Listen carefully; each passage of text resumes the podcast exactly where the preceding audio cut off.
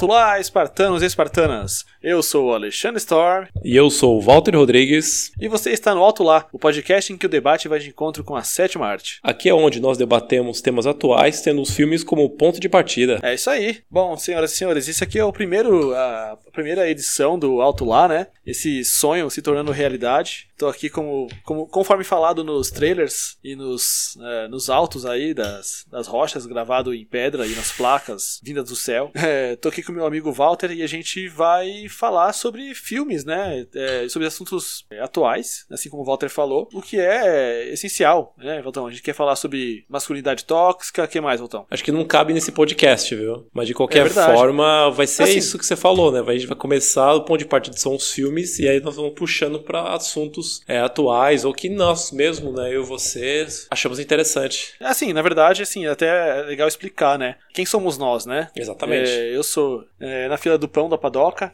Eu sou Alexandre Storm, 34 anos, pai de duas crianças fantásticas, né? Arthur e Melissa. Arthur, 5 anos, Melissa, 2. Marido da Thalita, um beijão, amor. Eu sou da área de comunicação, né? Conheço o Walter, através... a gente trabalhou há muito tempo em uma livraria, né, Valtão? Sim, exatamente, E- muitos anos. Quanto tempo atrás, mais ou menos? Ah, foi em 2010 que eu entrei lá, né? Você já estava trabalhando? Foi. Foi, em 2010, Isso, já faz 2010, o quê? 2011. Uns 10 anos já. E senhor, seu Valtão, quem, quem é você? Ah, eu sou aquele cara na fila do pão que sempre tá querendo pão na chapa com um copo de suco de laranja. O café da manhã dos campeões pra mim.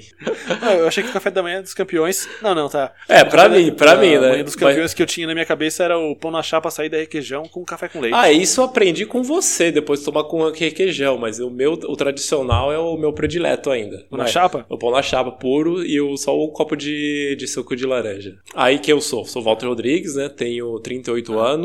Também sou quase casado aqui com minha companheira Renata. Aí nós temos também dois filhos felinos, João e Tereza, né? Dois gatinhos lindos aqui que nós amamos de coração. Como o Alexandre falou, eu trabalhei muitos anos aí em livrarias, até pouco tempo estava numa. E é um lugar que nossa, sempre gostei, me formou assim muito da minha educação, não só os livros que eu li, mas também as pessoas que eu conheci, que o Alexandre tem o prazer de dizer que é o meu irmão da vida, né? Você é Sim. aquele cara que a vida me deu como irmão, falou, putz, é você. Que maravilha, né, cara? E estamos aqui, tantos anos depois, né? Gravando um podcast para os altos da posteridade e da eternidade, né?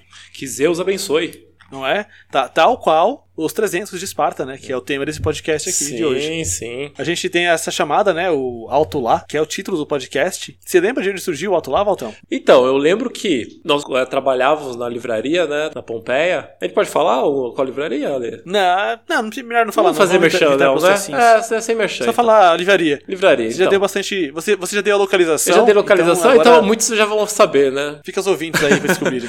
Vai lá no Maps, né? Procurem lá. Então, nós eu acho que logo do começo de nós vimos o apreço que eu e você tínhamos pelo, pelos quadrinhos, por filmes. Se eu não me engano, acho que sim, foi você que veio com alto lá, porque a gente tava que estavam viciados no 300, né? E bem, muito resumidamente, alto lá é por causa do 300, o filme 300 que nós Sim. eu lembro que eu assistia, eu saí do cinema assim, nossa, animadíssimo quando eu vi no cinema. Aí depois, quando eu conheci você, você também já tinha visto. E aí a gente tinha os quadrinhos, e a gente adorava e falava. E aí você, acho que foi você que começou a falar assim, alto lá. Aí a gente começou, né? E desde então, o quê? 10 anos aí sempre nesse lá, espartano, lá, soldado. Não, e olha que loucura. Na minha versão né, de lembrança disso, Hum. eu me lembro de você falando. Na minha cabeça, é você que falou. Ah, eu comecei. Primeiro. É, a gente se conhecia em 2010. E o 300 de Esparta, né, da versão do Zack Snyder, é de 2006. Isso, 2006, É, 2007, então, né? e é só que eu vim assistir por volta de 2010, eu não tinha assistido. Ah. É, acho que eu assisti, eu devo ter assistido em 2009, sabe, sei lá. Eu acho que eu tava com ele muito na cabeça. Pra um filme estar na minha cabeça assim por tanto tempo, ele deve estar mais fresco, sabe, pra eu falar tanto do filme. Então ele devia ter assistido ele em 2009, 2008. E, enfim, eu gostava muito do filme. Tinha um brother meu que também gostava mais próximo assim. E eh, eu não sei, algum dia a gente pegou e conversando, a gente comentou eh, numa conversa, ah, que nem no filme 300. Aí você, puta, eu adoro esse filme. Puta, eu também. E a gente começou a, a fazer brincadeiras de quando chegava do trabalho, né? Tipo assim, ah, vim aqui trazendo meu escudo play, as minhas Exatamente, sandálias e minha Play. capa e minha sunga, né? né? E aí a gente começou a falar, a fazer muita referência ao filme, né? E é só a gente sacava. E a gente começou a falar o que eu chamo de português asgardiano, que era a gente falando: "Ah, meu caro, em que posição solar você quer ir almoçar? Ah, eu gostaria de ir almoçar quando o sol estiver em tal posição". E a gente começou a falar como os caras falavam no filme, mais ou menos igual Thor assim, né? E a gente em algum momento você chegou, eu lembro de você, che você chegar assim de longe, né? Alto lá, aí eu alto lá. E aí eu lembro de perguntar alguma coisa: "Por que alto lá?" Você, sei lá, alto lá, não sei. E aí, cara, sei lá, virou uma saudação que a gente usa até hoje, né? Quando a gente Ah. se vê, quando a gente fala por telefone. Ah, então, cara, com certeza eu vou confiar na sua versão, porque os ouvintes vão perceber isso mais adiante. Com tantos detalhes, né? É, exatamente, porque vão perceber que você é, o, é a pessoa que tem um dom do- da memória perfeita, quase um elefante. É, você, Quando eu lembro, eu você não lembro fala, nem você é amaldiçoado, né, pela ótima memória. Eu tenho um dom da. Exatamente, né?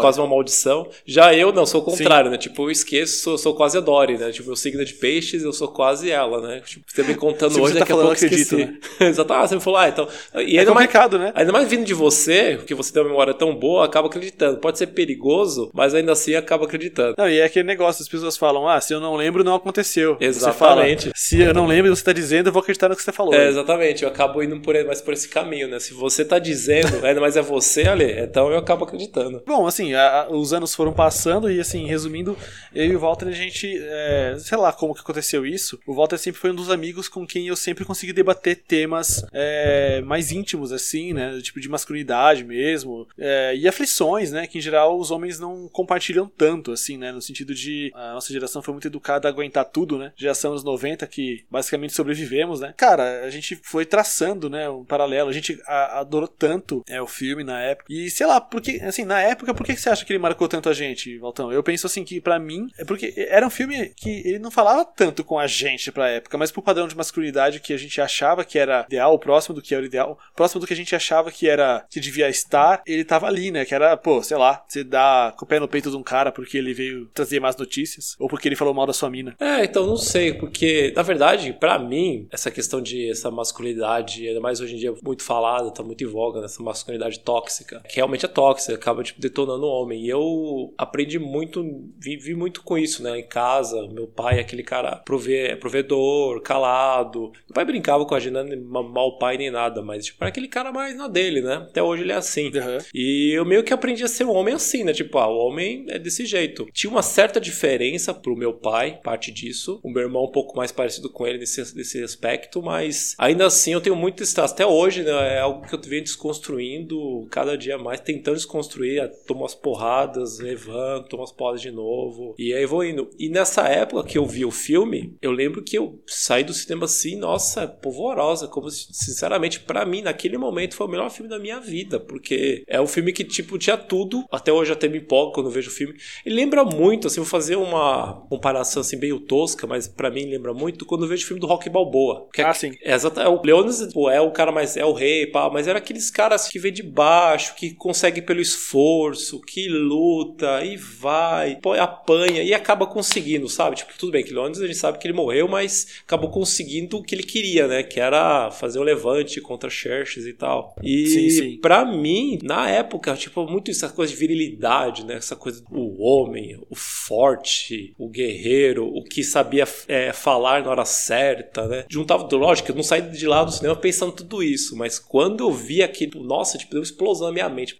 Nossa, caralho. Aí eu fiquei querendo saber tudo sobre, ler, ler pegar quadrinho, que eu já gostava do Frank Miller por causa do Cavaleiro das Trevas. Uhum. Por isso que eu fui ver o filme, mas eu não tinha visto o quadrinho ainda do, do 300, não conhecia. E na época eu acho que tá fora de catálogo no Brasil, não lembro. Mas só fui ver pelo, pelo filme. E você? Ah, cara, um pouco próximo do que você falou, mas assim, é isso. O- Os, os, os, os homens do filme, os 300, né, os soldados e Leônidas, tinha toda uma questão que era muito diferente da nossa época. Tinha isso tudo que você falou, sobre ser um cara que ia lá e resolvia, tinha esse laconismo, né, mesmo que até a gente vai falar um pouco mais pra frente, que eram os caras calados, sérios, mas era um cara que resolvia. Era um cara que ia lá, ele resolvia o problema, resolvia o que tinha que resolver. E tinha um lance que era, que é uma coisa que afeta uma boa parte, né, de alguns dos homens em alguma parte da vida, que é a falta de confiança. E os caras, eles eram muito confiantes. É, o- talvez o famoso, o famoso autoestima hétero, né, mas, mas não era dessa forma, né, não era autoestima hétero que é babaca de hoje. Era uma, uma confiança por eles serem homens criados pra resolver problemas, cara. Eles eram os caras que eram criados pra, pra guerra mesmo, né, a vida toda. Só que eles passavam uma infância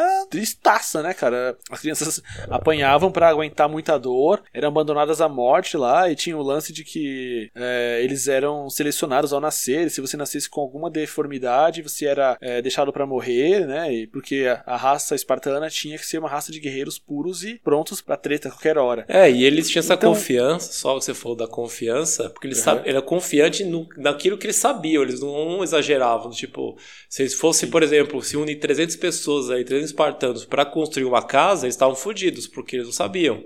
Mas pra guerra, é. eles sabiam. Tanto é que eles perguntam pro. Quando eles se encontram com os arcardianos, né, que vão ajudá-los, aí os caras ficam Sim. com medo, pô, são todos 300. Aí ele, o cara, o, o Leônidas fala assim: Meu, você, quem é você? Você faz o quê? Ah, eu sou escultor, senhor. Ah, eu sou ferreiro. Ah, eu sou carpinteiro. Aí olha pros soldados dele e fala: Vocês fazem o quê da vida? Nós somos soldados. Tipo, eles gritaram Raul, Raul, né? Somos soldados. É, tipo, é o que ele sabe fazer. Eu acho que é por isso que vai ter essa confiança, tipo, confiante do que nós. Isso aqui a gente sabe fazer. Nós nasce... Tanto é que várias sim. vezes no filme ele fala: tipo, Nós nascemos para isso. Nós crescemos para isso. Nós vamos morrer por isso, né? Pá, é pra guerra, pra luta e pra batalha. Só isso que eles servem. Que é uma parte... tinha essa relação, né? A relação de. É você viver pela glória da batalha. Se você morrer em batalha, você é. tá você tá trazendo orgulho à pátria, sim, né? Sim, sim. As mulheres espartanas, e... inclusive, diziam pro, pros seus maridos, né?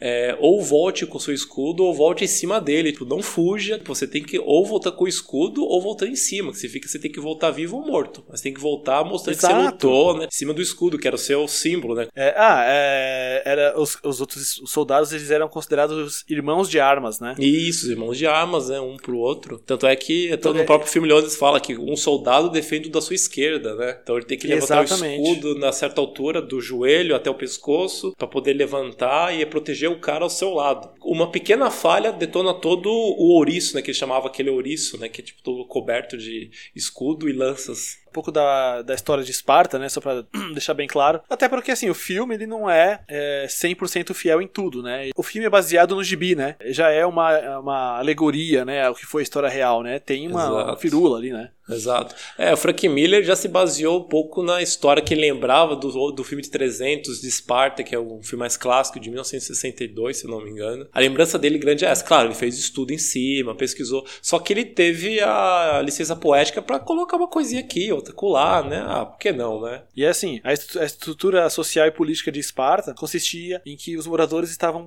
é, divididos em três grupos sociais, né? Os esparciatas, os espartanos, que era o principal grupo da hierarquia social, né? Que eram os descendentes dos Dórios, que formavam a aristocracia e tudo mais da cidade, que eram os grandes é, proprietários de terras tal. E existiam as funções administrativas e militares do Estado. Os periecos, que eram os trabalhadores livres, mas sem direitos políticos, e aí, em geral eles exerciam funções ligadas ao comércio e pagavam impostos. E os ilotas, que eram, eram escravos, escravos, né? Pessoas submetidas ao regime de servidão que não possuíam direitos é, políticos e eram considerados propriedade do Estado. Né? Os ilotos, os ilotas, né, viviam em condições péssimas, muitas vezes eram vítimas vítimas de massacres por parte dos espartanos para evitar rebeliões. Os caras tentavam, né? Tem até um lance que os espartanos é, era diferente, assim, quando eles não estavam em época de guerra, os atenienses, por exemplo, guardavam os escudos pendurados em sua, suas casas, né, tudo mais. Os espartanos guardavam os escudos também pendurados, mas sem aquela parte que você pega os, os escudos. Para caso os, os ilotas se revoltassem, fizessem uma rebelião, alguma coisa, eles não pudessem é, usar os escudos, sabe, para se defender. O escudo se torna inútil, né? Você não tem como segurar o escudo pelas beiradas, assim, né? E eram escudos pesados, né? Então tinha isso. Tinha os, o conselho de anciões, né? Dos que a gente viu no filme, né? Que também era chamado de Jerúsia, que eram compostos por é, 28 gerontes, que 28 é velhos, né? Que eram anciões com mais de 60 anos, que já haviam cumprido suas obrigações militares com Esparta. E tem esse. Todo mundo cumpria essas, essas é, obrigações militares desde que nascia, né? E, mas aí, quando os caras se aposentavam, eles viraram, viraram parte do conselho, que rolava uma votação lá. É, tinha os Éforos, né? Que eram é os velhos que, quando o Leônidas vai até um monte lá pra, pedir conselhos, né? E, tinha, tinha, tinha uma certa, uma, um certo misticismo nisso, assim. E é isso, assim. Tem, tinha um lance também que quando, quando um, um, homem de Esparta, ele tinha, se não me engano, se ele tivesse três filhos homens, ele podia se aposentar porque aí ele já tinha fornecido três é, soldados para o Estado, que é a, para a cidade-estado de Esparta. E aí ele não precisava mais é, prestar serviços militares. Era meio que um direito que ele ganhasse. Você quer, você quer acrescentar alguma coisa, Valtão? Não, Não, você tá falando, tipo, eu tô adorando aula de história. tem, tem, aquele, tem aquele negócio lá, né, que o, de, real, realmente acontece aquilo, né? Os garotos, eles, eles é, passavam a infância, a, a, infância e adolescência realizando exercícios físicos militares Sim. comandados por um monitor, né? Eles eram largados para viver as próprias custas e viviam uma vida... No, era chamado de... Até o filme fala de agogê. E isso, eles, eles não podiam pedir alimento, então eles aprendiam a roubar, né? Só que eles não podiam ser pegos roubando, eles eram castigados em público. Então eles tinham que aprender a serem estratégicos, né? É, era uma criação bem do caralho, velho, assim. Cara, aí, os 20 anos de vestibular idade... do... Você está sofrendo aí com o vestibular da FUVEST, da Unicamp, cara, isso é fichinha, velho. Imagina ser um espartano, ser um jovem, né? Imagina devia ser o que com 12 anos, por aí, já tem que se virar, bater nos outros, apanhar, enfim, sofrer pra caramba poder comer, né? Então era algo muito, muito cruel, cara. Era louco, né, cara? Era. E aí, pois é, aí aos 20 anos eles adquiriam os direitos de cidadão, de cidadão espartano, uhum. e eles deveriam se casar até os 30, né? Embora, por sua vez, embora não tivessem funções militares, assim, né? O casamento não tinha função militar. Ah, mas na verdade, meio que tinha, né? Você fornecia mais soldados para a cidade, né? Era sim, sim. É, tudo, é. tudo era pensado no Estado, né? As mulheres, elas davam é, os seus filhos para o Estado, para guerra, para, enfim, tudo era pensado na é. cidade, né? Tudo era pensado na cidade-estado, na que nem Esparta. Não era daquela coisa do tipo, ah, a cidade é boazinha. Não, a cidade está pensando, porque tem aquela coisa que a cidade sempre, a Esparta, no caso, deixava todo mundo saudável, com alimentação, exercícios, mulheres se exercitavam também. Mas não se exercitavam apenas para ter saúde, é para ter filhos, a possibilidade, a probabilidade de ter filhos mais fortes, poder ir para a guerra, para poder ajudar a cidade de Esparta, né? Porque era tudo pensado no Estado. Sim, a gente parte para nossa de questionar um pouco mais assim, né? Como que os modelos de masculinidade abordados no filme não se encaixam nos padrões atuais? A gente sabe o que, que a gente gostou, o que, que, o que chamou a nossa atenção na época como homens muito dentro do machismo, né? Não que a gente uhum. não esteja dentro dele hoje em dia, a gente tá ainda, a gente vive ele, e nós somos machistas naturalmente só por ser homens, claro. Mas na época afetou muita gente porque a gente achou, a gente achava, talvez na época, que a gente tinha que atender um certo padrão mesmo. É, e aí a gente foi vendo com o tempo que de que, na verdade, não importava, mas eu acho que com o passar do tempo, é, foi ficando mais claro, pelo menos uh, pra gente, assim, assim questiona mais isso, como que os modelos de masculinidade do filme eles não se encaixam e não teria como se encaixar nos dias de hoje. Exato, exato. Tem um ponto, né, que eu tava até vendo o filme, né, pra, pra gente gravar esse podcast. Me veio assim na cabeça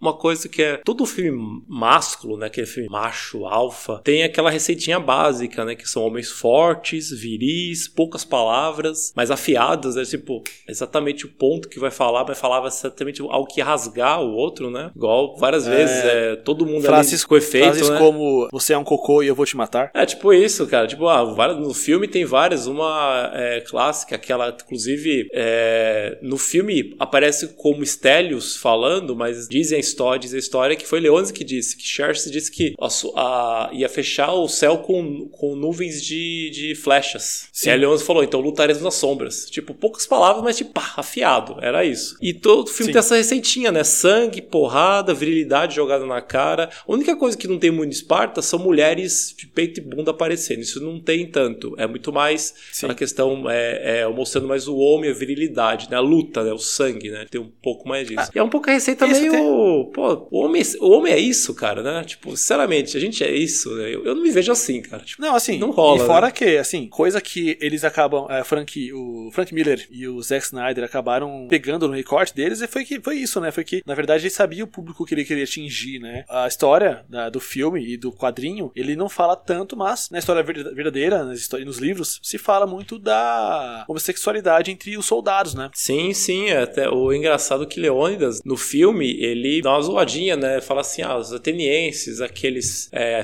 ditos filósofos e amantes de garotos, né? Os pederastas. Ele, pederastas, ele exato, fala. Ele fala isso. Então é sim, é tipo, é, como se eles não fossem, né? Mas eles. E daquela época não tinha esse problema nenhum, cara. Tipo, não tem essa questão de, ah, você é homossexual, ah, não sei o que, não, cara. Todo Porque não era, era, isso? Não tinha não essa tinha, questão, né? É, não tinha essa questão, cara. Eu acho que é uma, é uma coisa muito mais moderna, com o advento, talvez, da, da religião, não sei, mas não vou entrar nesse assunto. Advento, foi... É, o cristianismo que fez isso, né? É, que criou muito, muito forte. Esse, esse, tabu em cima da homossexualidade, né? Sim, não só não sei também, né? Não vou ficar deitando nesse assunto. Tem gente que talvez não goste e tal. Eu também não sou especialista, mas eu acho que não só o cristianismo, mas, tipo, mais de uma religião toca um pouco nesse mais, mais delicado, né? Sobre a homossexualidade. Verdade. Coisa que, meu. É, não, assim, né? eu digo isso, eu digo cristianismo porque é, grande parte da, do que a gente ouve falar sobre quando alguém ah, que sim, é. Sim, é pra nossa criação, né? É, é a nossa, nossa criação, criação cristã, é, né? Ah, sim, exato. Porque, é, exato. Você ouve a, a, primeira justificativa que aparece é, ah, porque na Bíblia, ah, uhum. porque no tempo de Jesus, porque não podia isso. E, exato. Enfim, né?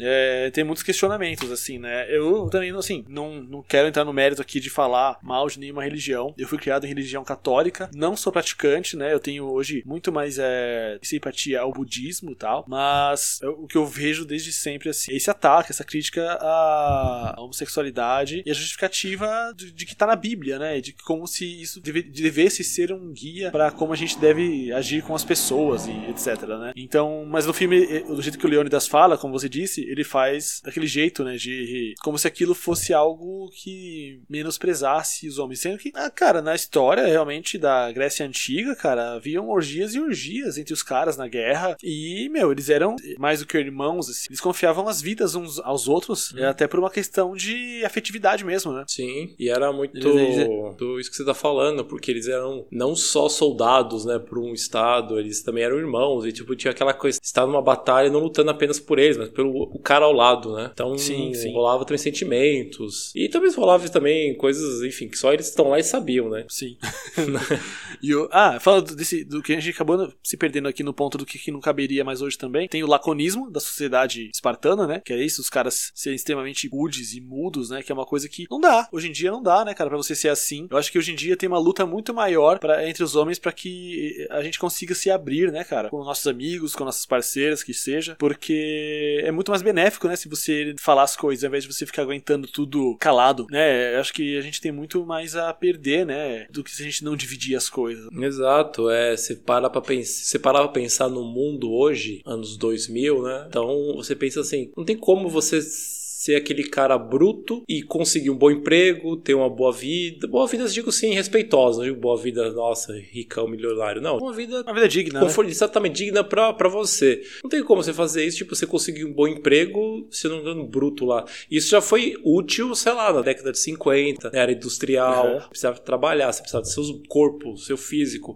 na lavoura, na fábrica, enfim. Aí isso foi mudando, isso foi mudando e radicalmente. Foi uma coisa assim, 10 anos mudou muito mais do que mudou dos 50, 60 anos atrás. Então, se você parar para pensar, essa forma do homem, né, de agir, não vai levar a lugar nenhum. Eu sei disso porque eu passo por isso muitas vezes, né, que eu me considero assim meio bruto, né. Você tem uma ideia, o meu molde da adolescência, não, na pré-adolescência, era o Wiki de Fênix no Cavaleiro Zodíaco, tipo aquele cara bruto, falava nada, só chegava, dava porrada e ia embora, acabou. Sim. Então, por isso não vai levar a lugar nenhum, cara. Você, o cara ficar igual. E inclusive vai levar o que ele mesmo mostra, né, no caso do Wiki, tipo, o cara caladão, sozinho, não tinha ninguém. Pronto, só ficava pensando na Esmeralda lá que morreu não sei quantos anos atrás e ficava sozinho lá. Tipo, levou pra quê? Nada, né? Só, se, só servia pra afastar os caras e os caras ficar viver puto com ele, né? Exato, exato. Tipo, assim, tinha aquela coisa, ninguém sabia se ele era amigo ou inimigo. E a mesma coisa o, funciona esse laconismo em Esparta. Uma coisa que era muito conhecido neles é que eles falavam pouco, mas falavam de uma forma assim muito afiada, era direto no sim, assunto. Sim. Só que hoje em dia, você vai procurar um emprego, cara, você vai fazer uma dinâmica. Cara, imagina um espartano fazendo uma dinâmica, cara. Não vai rolar, cara. é, é foda, né? Cara, é, vai, cara não se dá, muito bem, né? certo. Né? Depende muito do que o cara vai precisar fazer, né? Mas assim, num, num cargo, sei lá, um vendedor, sei lá. Imagina vendendo livros, né? Nós que trabalhamos em livraria há muitos anos. Imagina. E, e cara, assim, né? Nossa. Não, imagina, né? Você tá lá assim. Mas então, você, vocês consideram uma pessoa comunicativa? Não, muito. Mas você consegue trabalhar com o público? Sim. E você acha que esse trabalho aqui, os benefícios estão bons para você? Um pouco mais. Um pouco mais. é, exatamente. no meme atual, né? Ah, cara, um pouco mais. O meme do Leônidas, né? E, mas assim, para você, até pegando na parte aqui da gente pegar o pano de fundo do filme, assim, para você, o que, que fazia sentido nesse é, estilo de personalidade do Wiki, nesse estilo calado, assim? Era por uma questão sua de comunicação, porque eu sei que você é um cara um pouco mais tímido, né? De questão de confiança ou porque você achava que você era sem paciência, não tinha pouca coisa para dizer mesmo para as pessoas? Que, que era isso para você, assim? Eu acho que também era um pouco. É um misto. É, eu já me considerei tímido, uma pessoa tímida mesmo, eu me considerava isso, eu me via. Aí crescendo, enfim, hoje eu não me, não me enxergo como uma pessoa tímida, enxergo mesmo uma pessoa com poucas palavras, uma pessoa introspectiva, uma pessoa que prefere analisar a situação, prefere estar a par da situação. Aí sim eu comento, falo, porque quando você me conhece muito bem, eu falo, às vezes, quando eu quero, eu falo pelos cotovelos, mas muitas vezes aqui em casa mesmo, é, eu com minha patroa, eu sou muito mais introspectivo sou muito mais fechado, fico lá aqui no meu canto, prefiro lendo, é, vejo algum videogame, lavo louça, mas eu prefiro ficar ali no meu cantinho. Isso para mim é muito importante como pessoa. Uhum. Ah, não, Só é que não esse, é, então, espaço, sim, né? sim, esse, essa, essa solitude, né? Mas a gente sim, sabe sim. também que fazer disso um modo de vida, cara, não vai me levar a lugar nenhum. É algo que isso que eu venho trabalhando, vou batendo cabeça muito, já faz tempo que eu tô batendo cabeça, às vezes aprendo, melhorei muito, mas tem muita coisa que eu preciso melhorar. Essa coisa de expressão, né, essa coisa de falar o que você tá sentindo, essa coisa de,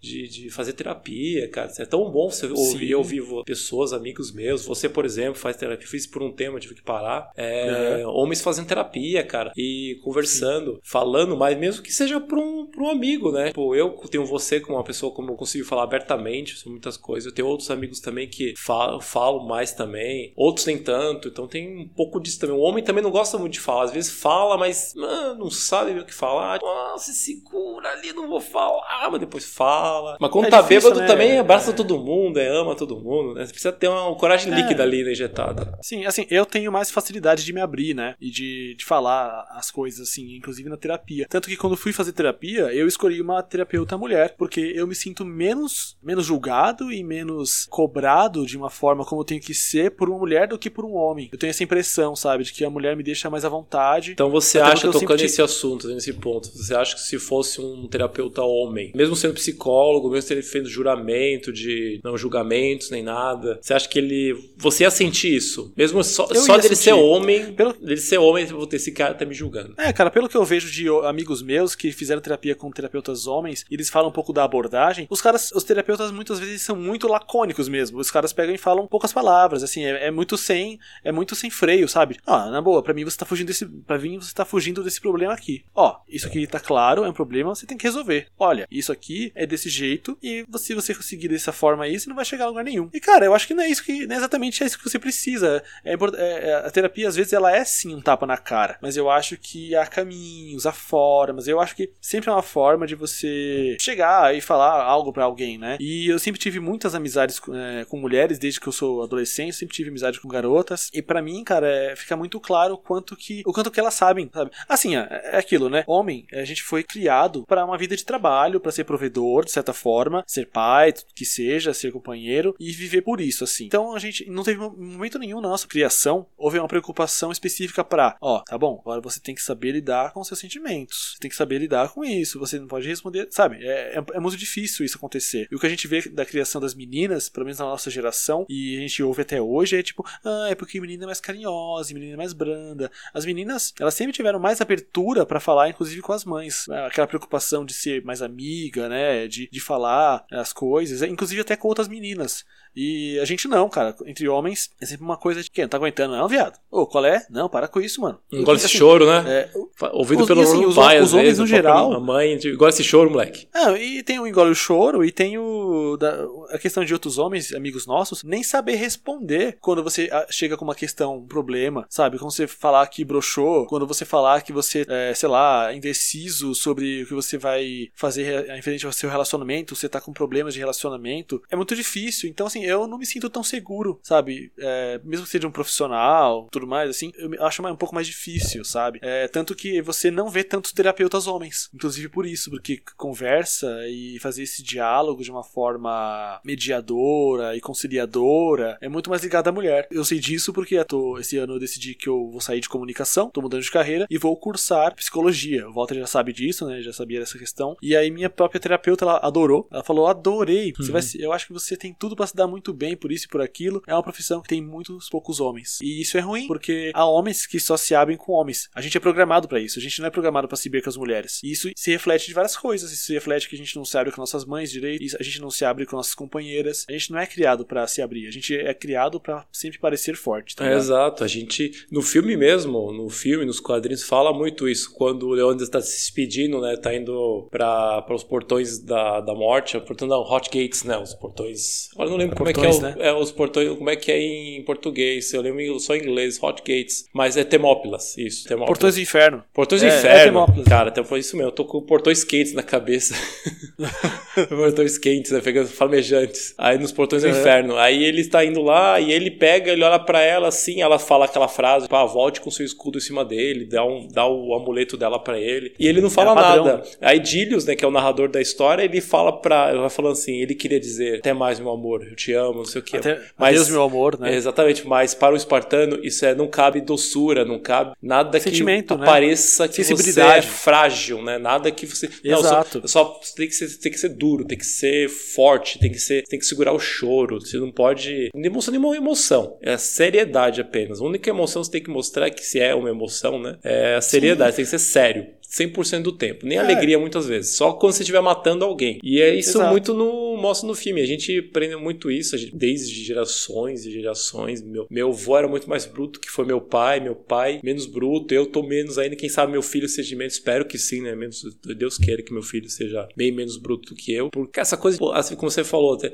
homem só se abre com outro homem. Muitas vezes nem isso, cara. Tem muito homem que não se abre. Eu ainda consigo me abrir mais abertamente com meus amigos homens. Tem amigos mulheres que eu me abro também, mas Uhum. Tem aquela coisa, mesmo com o homem, às vezes sente, pô, não sei você, mas às vezes sente aquele, um certo julgamento, igual você, por exemplo, falou do, de fazer terapia com o um homem. Você vai sentir sendo julgado, você vai sentir, ah, não sei. Agora a mulher sente uma abertura, né? Uma, sente Sim. que ela é mais aberta a te ouvir sem julgamentos. Né? Que às vezes ela tá te julgando, só que você não sente isso, você não tem essa, essa coisa tipo, ah, será que ela tá me julgando? Agora o homem não, o homem não, nem tá te julgando, não tá nem aí, tá com uma cabeça bem, né, sem julgamentos, mas você tem essa concepção, né, que é algo seu, mas é algo que você aprendeu a ser assim, aprende de uma forma indireta, né? Tem esse lance que você falou sobre a ah, volte com seu escudo ou em cima dele, é né? É isso. Ah, dá pra gente fazer uma metáfora aqui sobre a relação que a nossa geração tem com o trabalho, que é a geração com nossos pais, cara. É, cara, que é você, velho, você vai viver para trabalhar, cara. E se você se aposentar fazendo o que você faz hoje, dá graças a Deus, sabe? Que era isso, né? A, a relação dos nossos pais era. Meu pai, ele ainda não se acostumou com o lance de que, por exemplo, eu faço freela, que eu faço trabalhos curtos, em que eu não tô num lugar só, sabe, há 15 anos e que eu vou me aposentar nesse lugar. Para ele, isso não inspira segurança, mas ele aprendeu a respeitar isso. Meus pais, eles são muito, muitas aspas aí, desconstruidões nessa questão. Mas você no é, começo, eles... você tinha um pouco de receio de, de comentar com eles isso? Tinha por uma questão que eu vim discutindo com a Thalita hoje no, no carro, a gente deu uma saída agora de tarde, né? Uma, uma saída extremamente necessária, né? E a gente é, saiu rapidinho e voltou. Mas, é, pra quem não sabe, não sei quando você está ouvindo isso, a gente, hoje, dia 18 de 7 de 2020, ainda estamos em quarentena, né? Estamos aqui segurando filmes e fortes, todos no isolamento social. Todos não, né? Umas 20 pessoas. 20 exatamente, né? mas, né? 30%. É, tem, estamos tentando segurar a onda aí. Mas 300, né? São 300 pessoas aí no isolamento. Exatamente, 300 pessoas aí mantendo o isolamento. E, enfim, tive que ir no mercado e ela foi comigo rapidinho. E, enfim, a gente foi conversando sobre outras coisas. A gente tava conversando sobre. Eu fiz uma, eu fiz uma, uma análise, né? Sobre por que que todo final de semana que é faxina rola um estresse aqui em casa. E aí eu fiz um mapeamento e eu, eu fui entender que, na verdade, é por a relação que a gente tem com é, limpeza e com da, da casa, trabalhos do, do lar, são diferentes. Para mim, eu não fui criado a modo de fazer isso de forma obrigatória, igual as meninas são. E minha mãe, ela batia palmas se eu lavasse louça, cara. Ela pegava, ai que bom, fiz lavou uma louça, muito obrigado, tudo uhum. mais. Então, para mim, acho que pra você também é um pouco assim. É prazeroso fazer isso porque eu nunca fui cobrado para fazer isso. Eu fiz, eu fazia quando eu queria, assim, eu fazia porque, porque eu queria colaborar com a casa também, né? Quando eu queria, vai. E minha mãe, ela gostava que eu fizesse e eu fazia também, mas eu nunca fui cobrado e não fui, nunca fui, entre aspas de novo, criado diretamente para fazer isso. Embora meu pai, ele seja um cara que desde que eu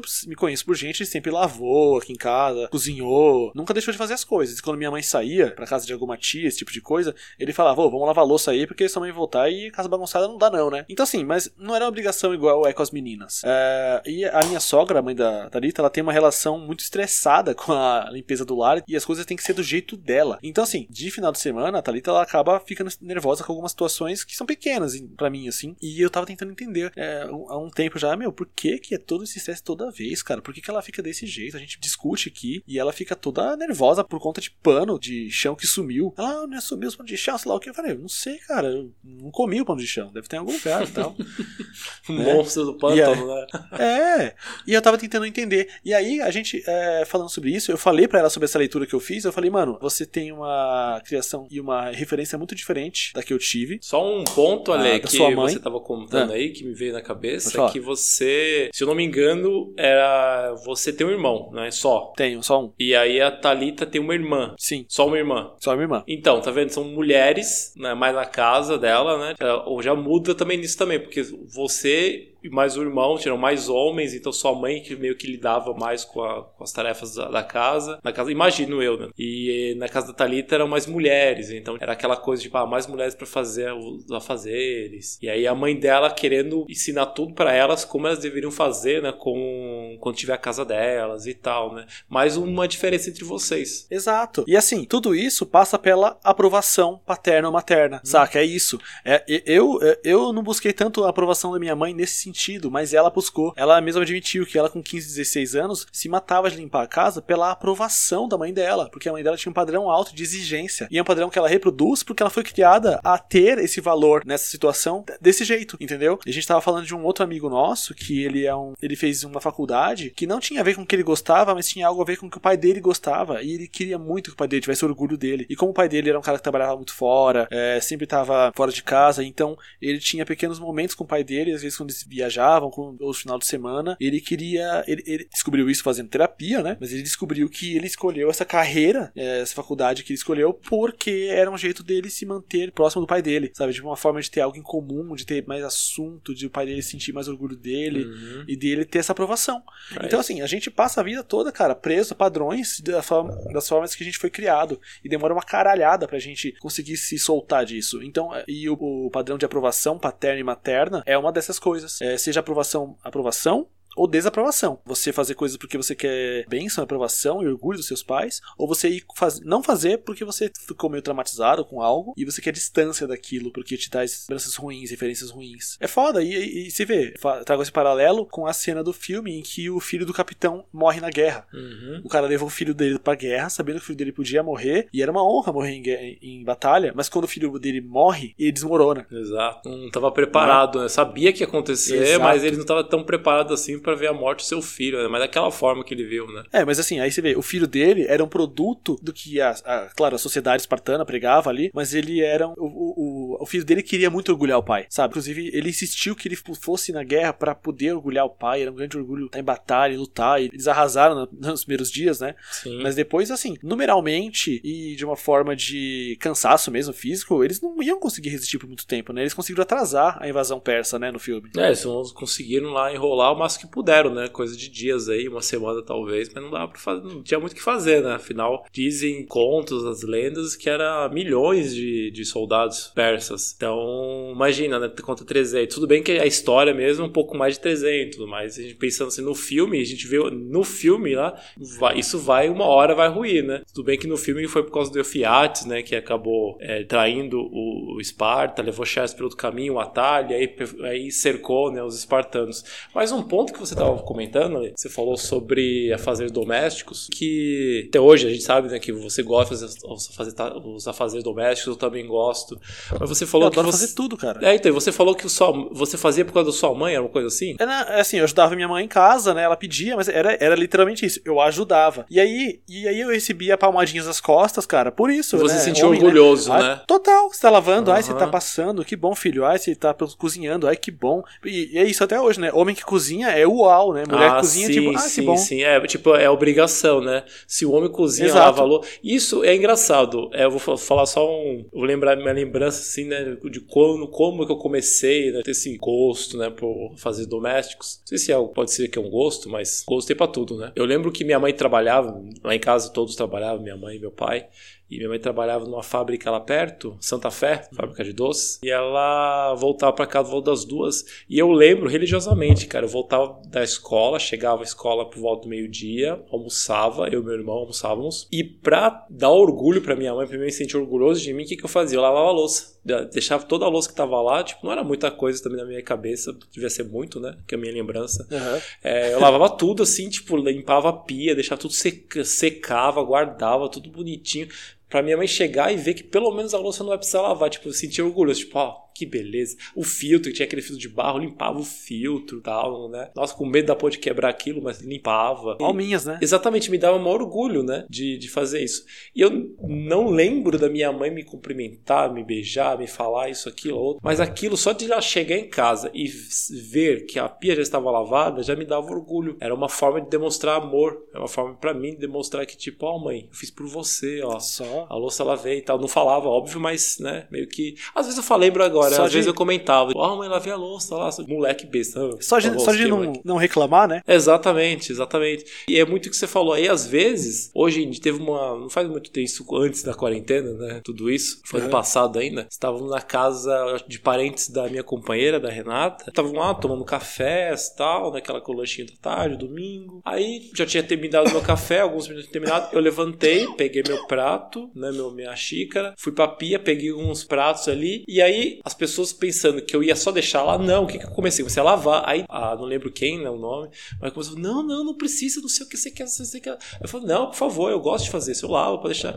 Nossa, aí foi o Bafafá, nossa, mas que homem, nossa, Renata, parabéns. Que nossa. homem que lava louça. Exatamente, nossa, meu Deus do céu, quer esse homem pra mim, sabe? E eu me sentindo assim, nossa, nas nuvens. Mas, cara, e aí, que besteira. Eu estava lavando uma louça. Se fosse uma mulher lavando louça, ah, ah, obrigado, seria só isso que acontecesse. Se fosse Renata que levantasse pra lavar louça, seria, ah, Renata, não precisa. Ah, mas aí depois, ah, mas obrigado, hein, valeu. Mas comigo não, fui enaltecido, fui, nossa, me senti quase um Exato. Zeus ali. Né? Tipo, nossa, não, então, a nossa, nossa, a nossa, relação, a nossa relação até com isso é muito diferente, cara. Exato. E a sociedade reage, reage diferente. Exato. E é ela... louco, porque, tipo, você não vê uma mulher, por exemplo, quando uma mulher trocando pneu, ninguém fala assim pra, nossa, cara, que mulher, hein, trocando pneu. Nossa, não é? Assim, que, cara, pra caralho, porque eu mesmo não sei trocar pneu, velho. Depois fui trocar pneu, me fudi lá, teve que vir um cara, não sei da onde lá, que surgiu aquele anjo da guarda que me ajudou a trocar o pneu. Seguro. Cara, não, não foi do seguro, não. Foi um cara X. Apareceu. O cara apareceu, Uau. do nada. Foi tipo um anjo da guarda mesmo. O cara veio assim, é. precisando de ajuda aí. Eu falei, puta, bicho, pior que tô, cara. Nunca tinha trocado o pneu na vida. Verdade, nunca troquei o pneu na vida. Minha, minha primeira tentativa e única foi um fiasco. O cara foi lá, me ajudou. Uhum. O cara, dois segundos.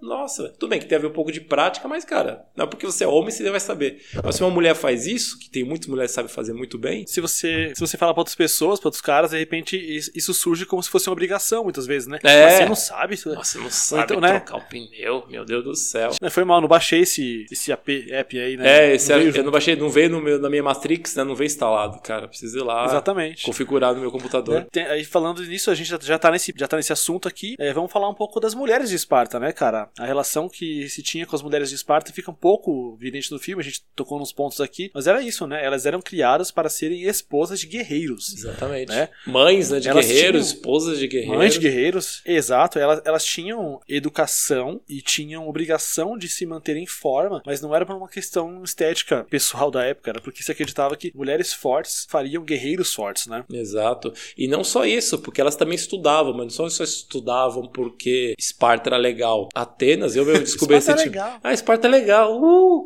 Porque Atenas, por exemplo, todo mundo fala que Atenas também é foda, seu caralho é quatro, mas mulher lá não fazia nada, mulher não podia, era só um objeto. Apesar de ter Exato. deusas maravilhosas, super, era Afrodite, Atenas mesmo, né? super foda, mas as mulheres eram um objeto. Tipo, acho que não sei se foi lá, mas falava que ser mulher e ser escravo era quase a mesma coisa. A diferença sim, é que sim, a mulher era, é, era quase a mesma coisa. Então, em Esparta, tipo, tudo bem, as mulheres estudavam, mas não só estudavam porque Esparta era legal, mas estudavam porque os homens, quando estavam estudando para a guerra, estavam ou na guerra, de fato, alguém tinha que cuidar da cidade. Então, o que, que sobrava? As mulheres. Então, as mulheres que estudavam sim. matemática, estudavam logística logística, estudavam tudo aquilo, a agricultura, estudavam o que podia para continuar a cidade funcionando, né? Porque imagina uma cidade que todo mundo vai, os homens vão para guerra, só para as mulheres. Então, pô, como é que a cidade vai ficar como, né? Então, alguém precisa cuidar, gerar aquilo, tem que movimentar o dinheiro, o comércio, enfim. É, então, era exato, elas, elas cuidavam disso. Isso né? era a importância também da mulher, né? Confiavam nas mulheres também. Por causa disso mesmo, quanto era, era bem dividido os afazeres, tá? O homem é, se vê para isso, a mulher se vê para aquilo. Então, cada Sim. um tinha o seu, seu objetivo certinho ali. É, mas assim, de, de uma forma, talvez, não sei lá o quanto que era por querer isso, os espartanos, eles sim, não, não viam as mulheres tão exatamente como coisas descartáveis. Não, né? não, eles, tudo é, por causa dessa importância, né? Tipo, porque se não fossem elas, quem ia cuidar né, da Leônidas, cidade? É, no filme, Leônidas, é, quando o Xerxes fala, Leônidas, é, pense no seu, nas suas crianças, pense nas suas mulheres. Aí ele fala, você não conhece as nossas mulheres. É, exatamente. Se pudessem, elas estariam aqui derrotando seus homens, né? E isso, é, isso, é muito, isso é muito legal. Na época eu fiquei, a gente ficou muito empolgado com isso, né? Tipo, cara, é demais, né? A forma que eles tratam as mulheres é legal, assim, é, parecia no, no, filme, né? Eles tratam ela com quase igualdade, assim, né? Exato, tanto e... é que no começo do filme, né, quando vem o mensageiro lá, né, que toma aquele sopapo lá do Leonis vai pro buraco, ele fica puto, o né? O chute no peito. Exatamente, ele fica puto, fala assim, o que que essa mulher pensa que está falando entre os homens, né? Por que, que ela acha que pô, tem o direito de falar entre homens, né? E ela dá uma uhum. resposta bem seca, falou que só mulheres espartanas dão a luz a verdadeiros homens. Tipo, é aquela... E essa... Uh! É bem isso, tipo... Oh! Né? Coloca o gif é. aí.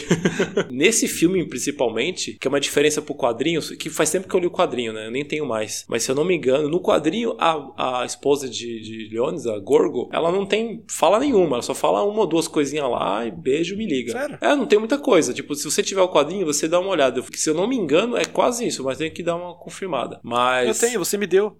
ah, eu te dei? Ah, tá vendo? Mas uma lembrança que eu não tenho, tá vendo? É um, é um Dory mesmo. Sou um Dory. É, é isso aí.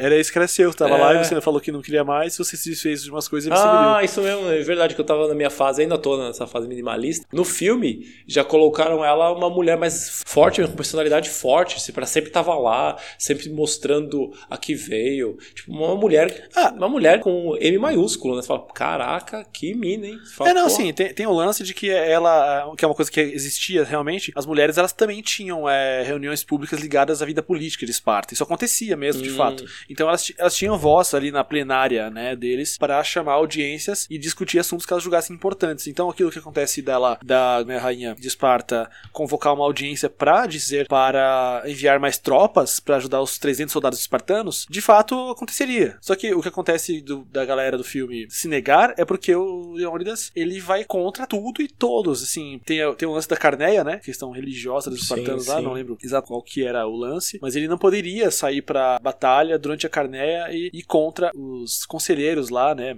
Mágicos lá. E aí ele, ele vai assim mesmo, porque ele era arrogante pra caralho, né? O Leônidas. E ele, não, eu vou, cara. É, é assim, e o fato dele consultar os é, éfaros, eu acho, se não me engano, era uma, uma formalidade. Ele deveria. Assim como, como certas coisas não eram do controle do rei de Esparta, né? Sim. No caso. É, ele não comandava. Era, ele era o rei de Esparta, mas não era porque ele é o rei que ele mandava, ele era ditador. Então ele tinha outras Exato. hierarquias ali é, também que ele tinha que respeitar, principalmente a parte da religião, né? É, no fato assim, ali fala, fica claro que ele não gosta do conselheiro, né? Uhum. Que é aquele cara que a gente, todos, todos nós aprendemos a odiar uhum. quando ele assedia a rainha, né? Sim. Até antes, né? Eu, pelo menos, eu lembro quando ele chega lá já com, com mensagem, você fala, pô, mano, esse cara aí que cuzão, né? Ô, oh, mano, pô, tá junto com o Xerxes, velho, porra. Aí não, né, meu amigo? Pois é. E aí, assim, a questão é que muitos cargos da, dentro, da, dentro da política de Esparta eram cargos votados, eles tinham uma certa democracia ali. Então, o conselheiro não era alguém escolhido pelo rei, era escolhido pelos sábios ali, né? Por aqueles 28 anciões, né? Eles escolhiam essas pessoas para fazerem parte dos conselhos e da, do, que era, do que era considerado a democracia de Esparta.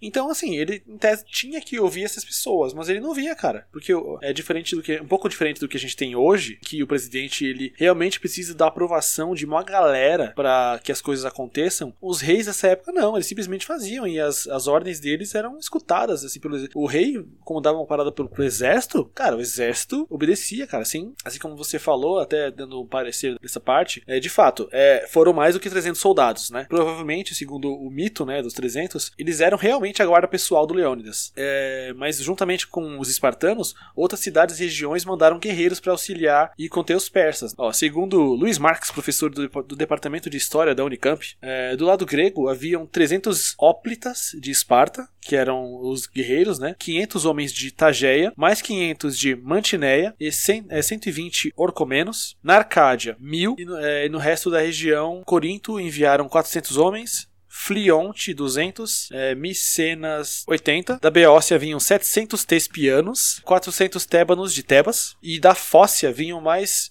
mil combatentes. Ou seja, tipo, tinha muito mais de 300 soldados lutando. No filme mesmo, Sim. tipo, fala 300 soldados espartanos e tinha os acardianos. Os acardianos apareciam lá, sei lá, uns 50, no máximo 25 pessoas ali, gás pingados ali, né? Mas você Sim. vê na história, de fato, é muito mais gente. Só que pra estética do quadrinho para o cinema, para o mito mesmo, o mito dos 300 foi muito mais gerado esse mito, né, essa lenda dos 300, muito mais legal você falar Sim. até o número redondinho, né, 300, pá, então fica mais bonito, foi uma coisa mais tipo, caraca, 300 soldados seguraram um exército de persas, né, que na época o, o exército persa era o maior exército do mundo, porque eles conquistavam Sim. várias regiões do mundo e, e unificavam todos aqueles soldados para eles, então tinham soldados, até do filme mostra, tem soldados que é, chegava lá, é, a, o, o Dílios né, fala, né, as bestas de várias partes do mundo, né, criaturas de várias partes, tipo, tinha é, rinoceronte, aí aparecia elefante com vários adereços, aparecia mágicos, aparecia tipo, tudo que é tipo de gente ali para poder guiar. Enquanto no filme era só 300, mas na verdade tinha muito mais de gente do que isso. Sim, assim, ó. No total, enquanto você falava, fiz a conta aqui, é, haviam 4.900 homens, mais os 300 de Esparta. Então tinham um total de 5.200 homens. Aí é, tipo, você para pensar, é gente pra caramba, hein? Claro que é. E assim, só que aí tem o lance, né? Essa parte que você falou do filme é muito legal, porque quando eu tava assistindo, eu tava assistindo com a Thalita, e ela começou a questionar as coisas porque fazia tempo que ela não assistia, né? E aí ela falou: Nossa, mas era isso mesmo? Tinha os monstros? E os Eu falei: Não, mas é a forma que se conta o mito. Você imagina que nessa época o homem não viajava pelo mundo inteiro. Então ele vê um bicho que ele nunca tinha visto, criaturas tipo um rinoceronte, um elefante. Isso para ele eram monstros, cara. Exatamente. Sabe? É uma, uma, criatura, uma criatura nunca vista é, para homens é, de 400 e pouco antes de Cristo eram monstros. Homens muito grandes, homens. Assim, tem os caras lá com as lâminas no lugar do braço e tal. Isso faz parte do mito, né? É, mas faz, faz parte da alegoria, que nem o, o exército de Xerxes lá usava magia, né, pra a, atingir os homens. Eles tinham pólvora, né? Eles tinham bombas sabe? Não é magia, né? É, é, isso, serve para mostrar um pouco do que, que era até a alegoria do próprio Xerxes, né? Que ele era um homem que se considerava um deus, né? Uhum. Ele usava o misticismo a favor dele, né? Ele é um cara que sabia usar as palavras, né? Ele é um cara muito alto, né? Muito homem também, talvez, para fingir que para fingir que ele era um deus e enganar uma galera. Né? E diga-se de passagem, na minha opinião, é o melhor papel de Rodrigo Santoro, cara. Putz, vendo ali, eu falei, cara. É um ótimo papel, né, cara? Nossa, sensacional. Tipo, colocar, enalteceram ele, a voz do, né? Colocar aquele efeito na voz dele. Eu achei sensacional. Nossa, adorei, viu? É aquela cena. Deixaram ele alto pra caramba. Nossa, deixaram ele alto quando ele chega assim atrás né, do, do, de Leões e fala assim: não é o chicote que eles temem, é o meu poder divino. Nossa! Eu falo, meu Deus, Foda. que homem. É, e aí, enfim, aí teve isso, aí, parte do mito teve isso. Assim, uma coisa importante do mito, né, da história, que é que tem a, hoje em, é, na, na Grécia, onde ficava ali a cidade de Esparta, né, porque os espartanos não deixaram grandes legados, além da história, né, eles não têm grandes escritas, bibliotecas como a de Alexandria, eles não têm muitas dessas coisas. Exato. Então, no lugar onde era a cidade, ali próximo, a, próximo à cidade de Maratona, tem a estátua do Leônidas e os dizeres embaixo que era eh, são aquelas palavras de quando Xerxes disse para ele, espartanos, ah, soltem suas lanças, e ele disse, venham, venham pegá-las. Exatamente, essa parte do filme e é também, é só que no filme é contada por um outro cara, né? Não é o Xerxes, mas é bem isso mesmo. E é legal você falar isso sobre, sobre a cidade de Esparta, né? Que não tinha, não deixou muito grande legado, deixou muita coisa. lembro de um, uma aula de história, um professor que eu gostava muito. Aí, um, numa das aulas, ele começou a falar um pouco sobre Atenas e Esparta. Ele falou, meu, resumindo assim, poucas palavras. Esparta é uma fotografia enquanto Atenas é um filme. Tipo, é muito isso, porque você pega Esparta ali e papo, acabou. Agora Atenas, não, Atenas tem tudo aquilo, tem história, tem a cerâmica, tem a mitologia, tem não sei o que, sei que lá, papapá. Tudo que surgiu lá, né? Tanta coisa, a democracia e não sei o que. Agora, Esparta, só ouve falar disso, né? Os três de Esparta, não tem muita coisa. Agora você fala de Atenas, Grécia, né? Nossa, é mil coisas, né? É pra você É, ver como. é, você fala de outras partes É. da Grécia, você fala do Coliseu, né? Você fala das de várias obras de arte, né? Exato. E- Que isso. Esparta você fala só dos homens, o- né? Os espartanos mesmo não acreditavam que valia a pena você estudar, você escrever. Você tinha que lutar, você tinha que aprender. Isso era um- uma coisa bem ruim, porque se imagina se todo, todo mundo fizesse isso. Pô, a gente não teria nada, não teria história, ninguém saberia nada do que É, aconteceu, a, né? a guerra por território era uma das grandes guerras que sempre tinham, né, por ali, né? Era sempre guerra por território, né, por pilhagem, não só pilhagem, mas muito mais território e escravos, né? Então, no caso do Leônidas, ele, ele, ele até fala no filme, vão se lembrar que homens livres lutaram para defender o que acreditavam. E é isso, né? Sim, sim, é o mito. O mito vale muito mais do que a história real, né? Você cria um mito, pô, tu coloca lá 300 caras lutaram contra um exército gigantesco de milhões, fica muito mais bonito do que você colocar lá que foram 300 de um, 300 de outro, 500 de um, né? Então fica muito mais bonito. O mito é muito mais importante. Sim, boa. Bom, Espartano, acho que a gente concluiu uma boa, boa Acho que conseguimos, hein, Espartano? filme aqui. Hã? Acho que conseguimos, hein? Chegamos na maratona, hein? Sim, chegamos à maratona, estamos aqui. Né, afinal, é, na passagem de Termópilas só se passava uma carroça por vez. A nossa carroça passou, né? Não, no geral, é, a gente queria fazer, trazer, fazer uma grande apresentação do que, que é o Alto Lá. Né, É, nós queremos, na verdade, o alto lá é justamente. Pera aí, alto lá, segura a onda, tá ligado? Porque a gente não tem intenção de trazer esse tipo de imagem que é, é, uma ideia, é um ideal de masculinidade e perfeição né, a gente quer justamente correr pro lado contrário disso, né? E a gente quer que isso seja um canal para que homens, mulheres eh, venham bater um papo e falar sobre as questões que eles acham que são importantes, né? Afinal, a gente discute assuntos atuais usando os filmes como ponto de partida porque eh, são ótimas metáforas, é um, um ótimo jeito de puxar assunto, né? É, e outro detalhe também é que ninguém perdoe não é, historiadores, perdoe é, nerds fãs de quadrinhos, é, cinéfilos. Ah, é. Não somos nenhum especialista, estamos aqui, eu e você, né, como amadores, assim, apreciadores, assim, de, da boa arte, né, do bo- bom filme, no bom quadrinho, ou livro, enfim. Exatamente. E comentando nossas opiniões, a gente faz nossas pesquisas assim, a gente não é nem, não somos, não, Não que não, somos, não né, queremos ser, né, é, se colocar como Especialistas. especialista, não, longe disso. A gente não tem, pessoas comuns que admiramos um trabalho e vamos conversar na nossa visão. Pode ser que estamos falando Exato. até coisa errada aqui, então nos perdoe, mas é isso, né? É isso, assim, o que esperar dos próximos programas? A gente, a gente não tem a pretensão de sermos os donos da palavra de qualquer verdade aqui. A gente justamente quer que. Nós queremos que vocês tragam pra nós mais é, repertório e mais diversidade de assunto, diversidade de opinião. É isso que a gente quer. O Alto Lá, ele, a gente espera que ele se torne uma comunidade, sabe? Onde você se sinta seguro pra trocar ideia e.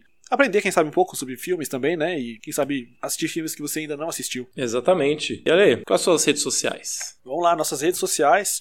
Nós temos o Instagram e o Twitter, que é autolapodcast. E nós temos também o nosso e-mail, que é o cartas.autolapodcast arroba gmail.com. Maravilha. É isso aí, então. Bom, senhoras e senhores, esse foi o piloto do Alto Lá Podcast, onde o debate vai de encontro com a sétima arte.